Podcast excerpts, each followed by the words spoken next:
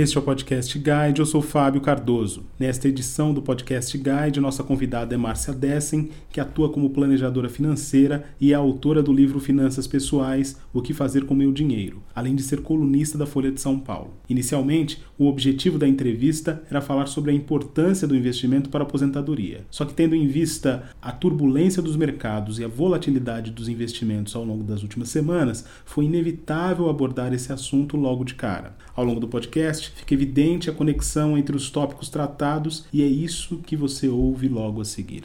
Márcia Dessen, é um prazer tê-la aqui conosco no Podcast Guide. Muito obrigado pela sua participação. Prazer falar com vocês e com os ouvintes. Márcia, aposentado com 80 anos de idade, que durante uma parte significativa dessa sua velhice, terceira idade, aproveitou dos recursos que ele havia investido, que ele havia economizado, e aos 80 anos o dinheiro se foi. Isso é raro ou isso é mais comum do que a gente imagina?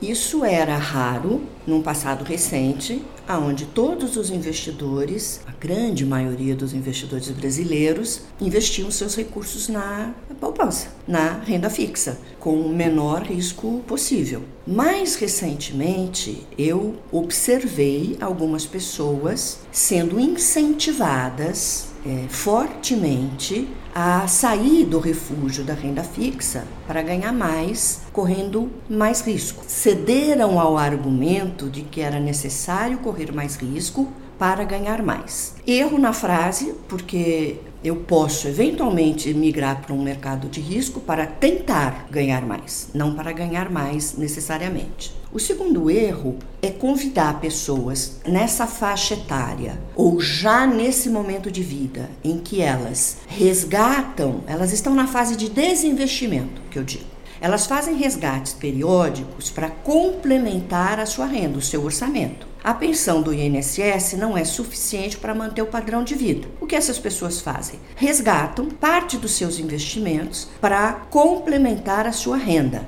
É na bolsa que esse dinheiro tem que estar? Tá? Não, nem parte. O investidor que está nesse momento de vida, nesse contexto, nessa necessidade de complementação de caixa, ele deve, primeiro, ser orientado pelos especialistas e ou tomar decisões por conta própria. O grande objetivo dele não é ganhar mais do que o CDI. O objetivo dele é preservar o capital ou eu diria que o desafio é ganhar da inflação, porque ele quer que daqui a 10, 20 anos o, patrimônio dele permaneça com o poder de compra que ele tinha quando ele acumulou esse capital. Então, ele não está muito preocupado se o fundo A, B ou C vai dar mais do que o CDI. Se der eh, juro real, se ele conseguir ganhar da inflação, depois de pagar os custos de investir e o imposto de renda, tá ótimo. A bolsa pode passar longe do universo de alternativas desse investidor. Voltando um pouco para o tempo presente, como é que se faz um planejamento para este longo prazo, chamado aposentadoria, num momento de tamanha instabilidade no mercado de trabalho, no primeiro instante? Antes de decidir o que vai fazer com o dinheiro, tem que olhar, tem que olhar muito para si mesmo, para o seu contexto, para a sua situação familiar, para a renda que ele tem versus a renda que ele precisa para viver, qual estimar a rentabilidade que essa carteira de investimentos pode gerar, o que é um desafio gigantesco, não depende de nenhum investidor ou de nenhuma casa de investimentos dizer qual vai ser o rendimento, testar muito bem qual é o nível de tolerância a risco. Tem gente que não vai para o mercado de risco porque ele não tem tolerância a risco. Ou mesmo que tenha, às vezes eu percebo algumas pessoas que acham que tem tolerância a risco, mas não com qualquer dinheiro. O dinheiro que está reservado, por exemplo, para a reserva de emergência, não há de estar na bolsa nem um pedacinho.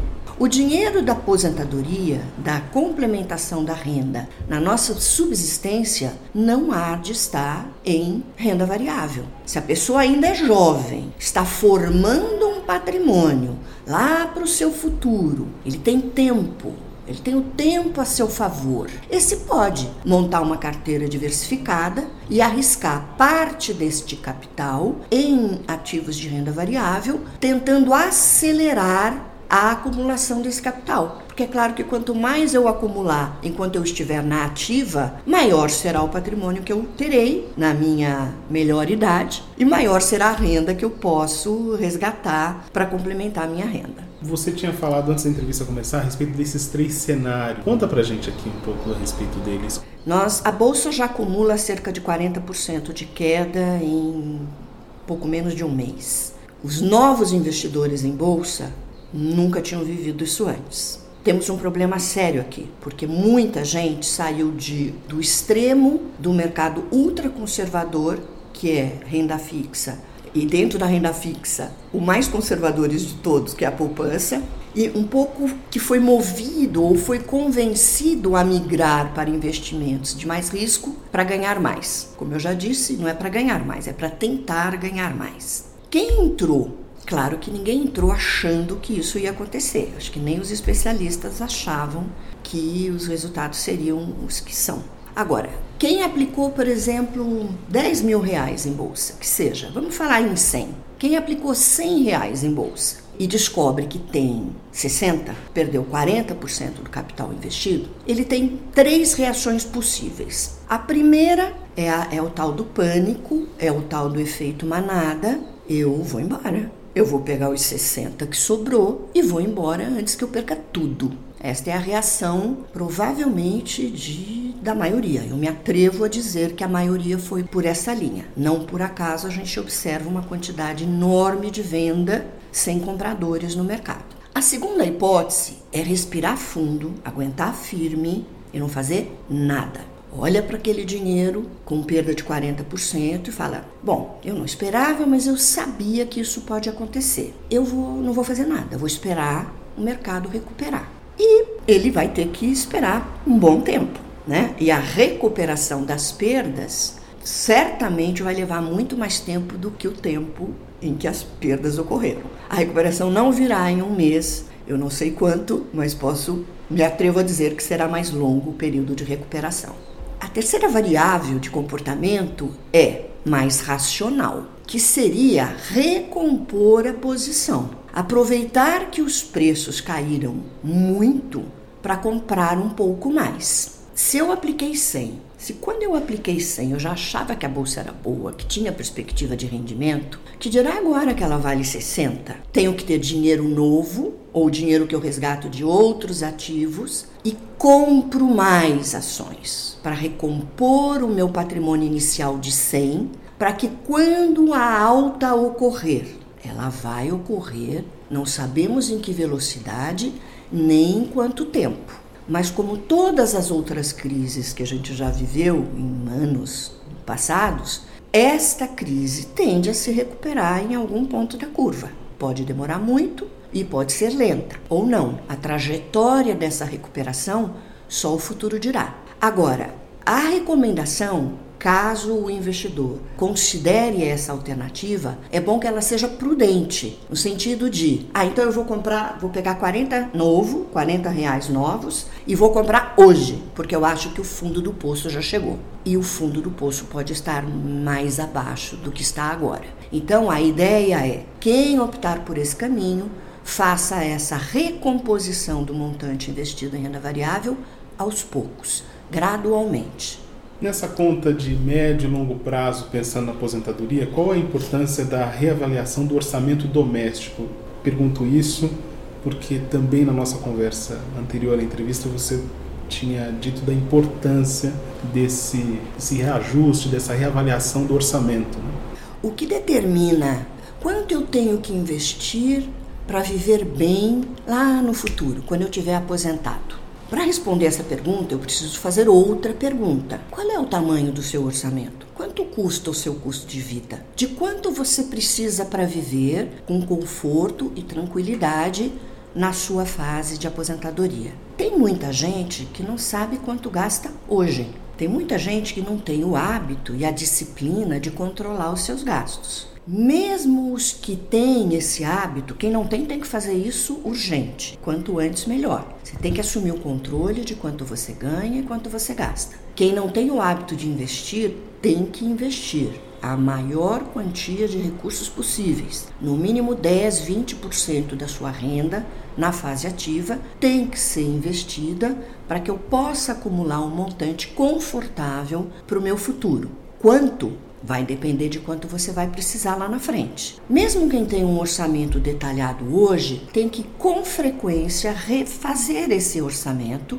atualizar esses números e projetar com alguma margem de erro de quanto você vai precisar para viver lá no futuro. Naturalmente, algumas despesas vão cair. Por exemplo, você não há de gastar tanto mais com educação ou talvez com transporte mas certamente vai gastar mais com lazer, porque você há de querer desfrutar a vida e viajar, por exemplo, e também vai gastar mais com saúde. Dúvida zero que as despesas de saúde, e não estou falando só de plano de saúde, saúde no sentido amplo, de qualidade de vida, vai aumentar. Então, a pessoa tem que tentar se aproximar com a maior exatidão possível dessa estimativa, dessa projeção de quanto vai precisar para viver. Desse montante, suponha que eu projete que preciso de 8 mil reais para viver por mês. Quatro eu vou receber do INSS ou menos. Lembra que a, a Previdência Social tende a reduzir ao longo do tempo. Mas suponha que você precisa de oito e tem quatro a receber do INSS. Você terá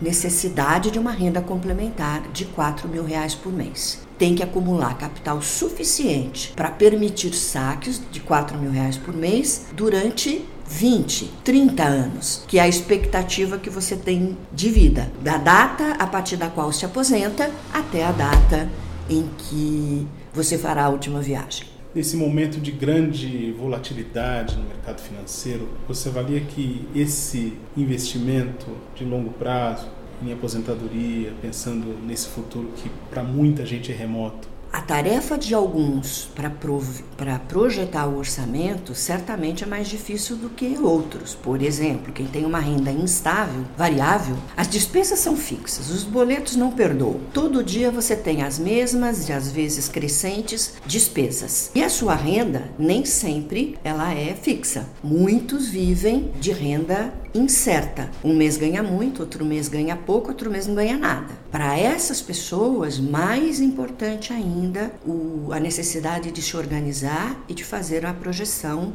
a melhor possível. Uma coisa que eu não disse, mas acho importante dizer, é para quem este montante de dinheiro que será necessário para bancar a renda complementar na aposentadoria, onde investir esse dinheiro? Qual é a melhor opção de investimento? Eu posso estar enganada, mas eu tendo a dizer que o grande desafio do investimento para este montante dessa carteira, desse investimento, que tem esse objetivo, é preservação do patrimônio. Eu quero que o poder de compra que eu tenho, suponha que eu esteja falando de 100 mil reais, eu quero que o poder de compra desses 100 mil reais seja mantido ao longo de 10, 20, 30 anos. Portanto, o meu desafio é a inflação. Eu não quero ganhar mais do que o DI. Eu não quero ganhar mais do que a bolsa. Eu não quero ganhar mais do que o dólar. Eu quero ganhar da inflação. Eu quero um investimento que ofereça taxa real de juros, depois de real e líquida. Depois, real no sentido de acima da inflação e líquida no sentido de depois de pagar os custos e os impostos.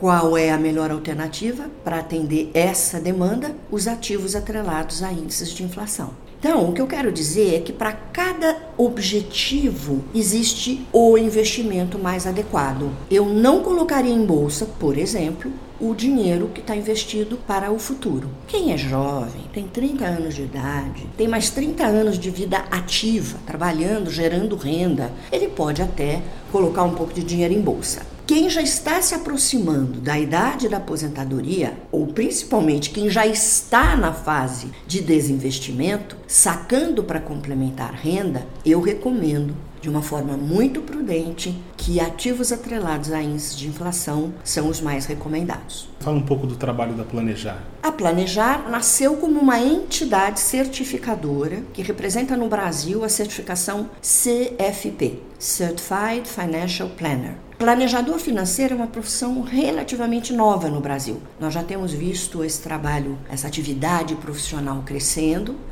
É, temos inclusive os, os, órgãos reguladores, como a CVM, atentas a este profissional, que digamos é novo. Então a Planejar ela é a entidade que no Brasil certifica os profissionais que passam pelos requisitos necessários para obter a certificação. E uma vez certificado, a Planejar também é uma associação que reúne esses profissionais no sentido de determinar a melhor forma de fazer o planejamento, tanto no sentido de melhores práticas, quanto no sentido de código de ética, de conduta profissional nesse trabalho. Já são 5 mil profissionais certificados, o que é um, uma, uma coisa muito legal, porque é boa para o profissional que tem a certificação é, muitas pessoas veem na, na certificação profissional e na atividade de um planejador financeiro a sua segunda, terceira carreira. É bom para a empresa que contrata esse profissional porque reduz risco operacional, aumenta a satisfação de cliente e aumenta a retenção de cliente. Tem dados estatísticos que comprovam isso. É bom para o cliente final, o consumidor, o rei dessa história toda, cidadão que paga a conta porque ele tem custo para investir, porque nunca é de graça, mas ele está sendo aconselhado por um profissional ético que tem compromisso. O primeiro código, é, o primeiro princípio do código de ética da Planejar é cliente em primeiro lugar. Foco no cliente, em todas as recomendações que esse planejador faz. Há de haver um produto melhor adequado ou mais recomendado para esse cliente, mas sempre o interesse do cliente estará uh, em vantagem, em primeiro lugar. E, finalmente, os órgãos reguladores. Para Banco Central, CVM, SUSEP, poder contar com um grupo de profissionais certificados, portanto, qualificados para desempenhar o papel, a profissão que eles desempenham, comprometidos com ética e melhores práticas, certamente a gente constrói mercados mais maduros, mais sólidos ao longo do tempo. Márcia, muito obrigado pela sua entrevista, pela sua participação aqui no Podcast Guide. Foi um prazer. Espero que os ouvintes fiquem atentos, ligados, que ele é o responsável. a gente pode recomendar, ele vai ouvir muitas recomendações, já ouviu no passado e vai continuar ouvindo nesses momentos de crise mais ainda. Agora, quem toma a decisão é ele. O dinheiro lhe pertence e só você sabe o que é melhor para você. Esta foi mais uma edição do Podcast Guide. A nossa lista completa de entrevistas está disponível no Apple Podcasts no Deezer, no Google Podcasts, no SoundCloud e no Spotify. E no aplicativo O Guia Financeiro, além dos nossos podcasts, você encontra muito mais conteúdo sobre o mundo da economia em diversos formatos.